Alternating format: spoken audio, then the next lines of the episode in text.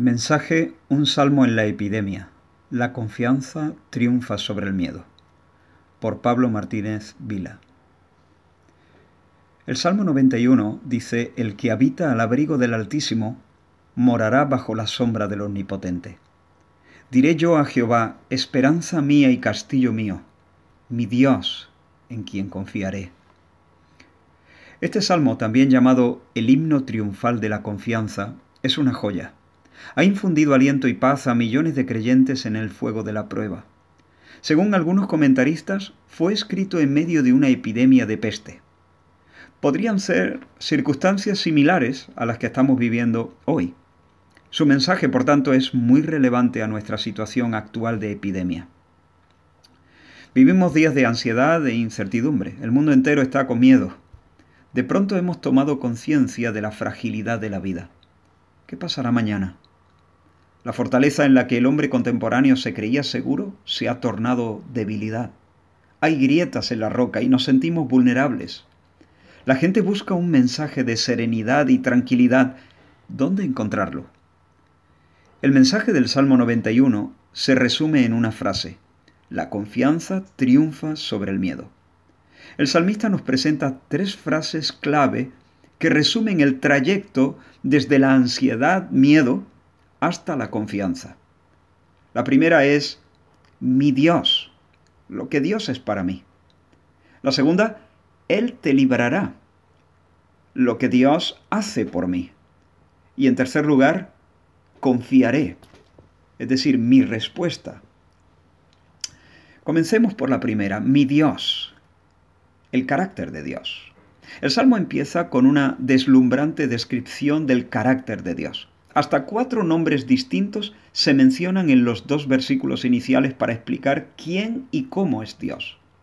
Formidable pórtico de entrada a la confianza. Para el salmista, Dios es el Altísimo, el Todopoderoso, Jehová el Señor y el Dios sublime. Podríamos parafrasear el refrán y afirmar, dime cómo es tu Dios y te diré cómo es tu confianza. La conciencia de la grandeza de Dios es el cimiento de nuestra confianza. En la hora del temor, el primer paso es alzar los ojos al cielo, mirar a Dios y contemplar su grandeza y su soberanía. Al hacerlo, el salmista experimenta que Dios es su abrigo, su sombra, su esperanza y su castillo. El retrato de Dios en cuatro dimensiones conlleva una bendición cuádruple. Conocer cómo es Dios realmente es un paso imprescindible en el trayecto hacia la confianza. Ahora notemos, sin embargo, que el salmista se refiere a él como mi Dios.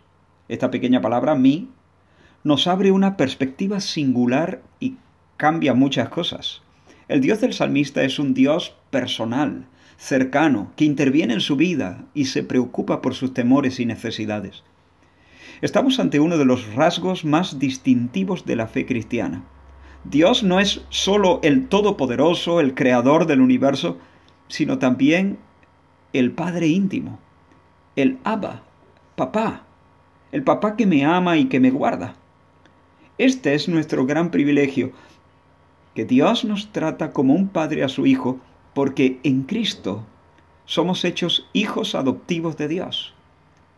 El salmista describe esta vivencia con una preciosa metáfora.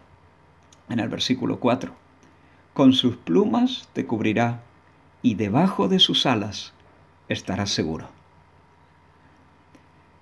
En segundo lugar, consideremos la expresión Él te librará. Aquí estamos hablando de la providencia de Dios. Él te librará del lazo del cazador, de la peste destructora. Escudo y protección es su verdad. No temerás ni a la pestilencia que ande en la oscuridad, ni a la mortandad que en medio del día destruya. No te sobrevendrá mal, ni plaga tocará tu morada. Llegamos al corazón del Salmo, la protección de Dios en la práctica. La conciencia de la grandeza de Dios ha de ir acompañada de la conciencia del cuidado providencial de Dios. Estamos ante un punto crucial, decisivo en la experiencia de fe. Si lo entendemos bien, será una fuente insuperable de paz y serenidad. Pero si lo malinterpretamos podemos caer en errores y extremismos o sentirnos frustrados con Dios. Es muy significativo que el diablo tentó a Jesús con una doble cita de este salmo. Podemos ver eh, este relato en Mateo capítulo 4 o en el capítulo 4 de Lucas.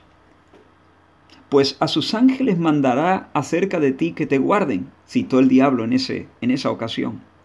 En las manos te llevarán para que tu pie no tropiece en piedra. Ahora, usar mal las promesas de la protección divina es una tentación vigente hoy. Cuidado con la superespiritualidad y la superfe puede ser una forma de tentar a Dios, como nos enseña la contundente respuesta de Jesús a Satanás. No tentarás al Señor tu Dios. Confiar en Dios no nos exime de actuar de forma responsable y sabia. Dicho esto, no podemos minimizar la potente acción protectora de Dios sobre los que en Él confían. Los versículos 14 y 15 dicen, Por cuanto en mí ha puesto su amor, yo también lo libraré lo pondré en alto por cuanto ha conocido mi nombre. Me invocará y yo le responderé. Con él estaré yo en la angustia, lo libraré y lo glorificaré. Ahora, ¿es esto una póliza a todo riesgo? La palabra clave es librar. ¿Qué significa que Dios te librará?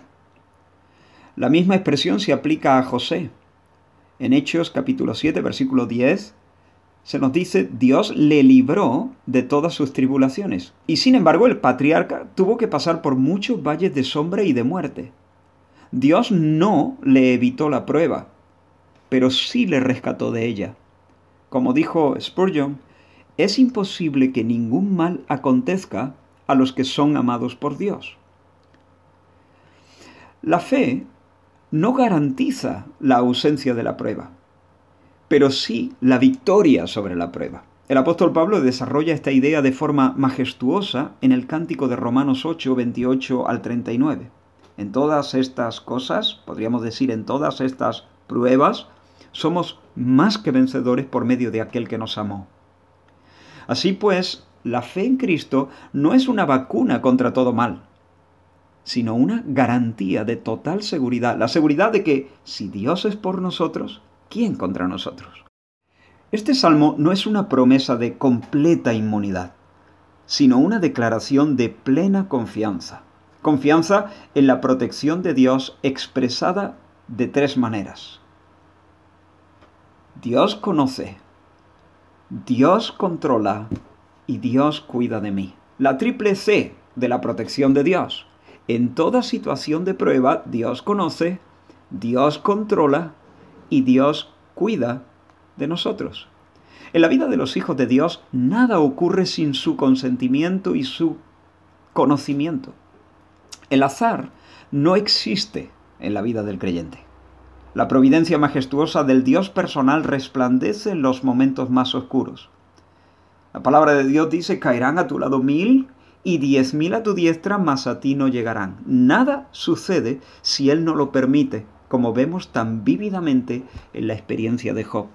Esta promesa viene ratificada por el mismo Señor Jesús. ¿No se vende, dice él, dos pajarillos por un cuarto? Con todo, ni uno de ellos cae a tierra sin vuestro Padre, pues aún vuestros cabellos están todos contados. Así que no temáis, más valéis vosotros que muchos pajarillos. Así que hasta aquí hemos visto lo que Dios es para nosotros. El Dios Altísimo, el Todopoderoso, Jehová el Señor, el Dios sublime, es nuestro Dios. En segundo lugar, hemos considerado lo que Dios hace por nosotros, la providencia de Dios, su cuidado. Él te librará. Ahora, en tercer lugar, nuestra respuesta. Confiaré.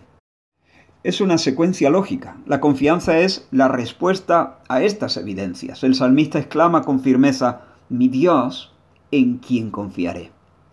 Él ha conocido a Dios de forma personal, íntima, por cuanto ha conocido mi nombre, dice el versículo 14. Y tal conocimiento le lleva a enamorarse de Él. Versículo 14 también dice, en mí ha puesto su amor.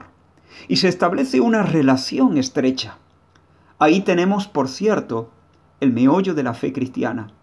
Es la confianza que nace de una relación de amor, la certeza de que el amado no me va a fallar, porque Él, Dios, es fiel. Repito, ese es el meollo de la fe cristiana. Es la confianza que nace de una relación de amor, la certeza de que el amado no me va a fallar, porque es fiel. Nuestra vida no está a merced de un virus, sino en manos del Dios Todopoderoso. Ahí radica la certidumbre de nuestra fe y el cimiento de la confianza que vence todo temor. No hay lugar para el triunfalismo, pero ciertamente hay triunfo. Es el triunfo que Cristo nos aseguró con su victoria sobre el mal y el maligno en la cruz. Es el mismo Cristo cuyas últimas palabras fueron, Yo estoy con vosotros todos los días hasta el fin del mundo. Mateo 28, 20.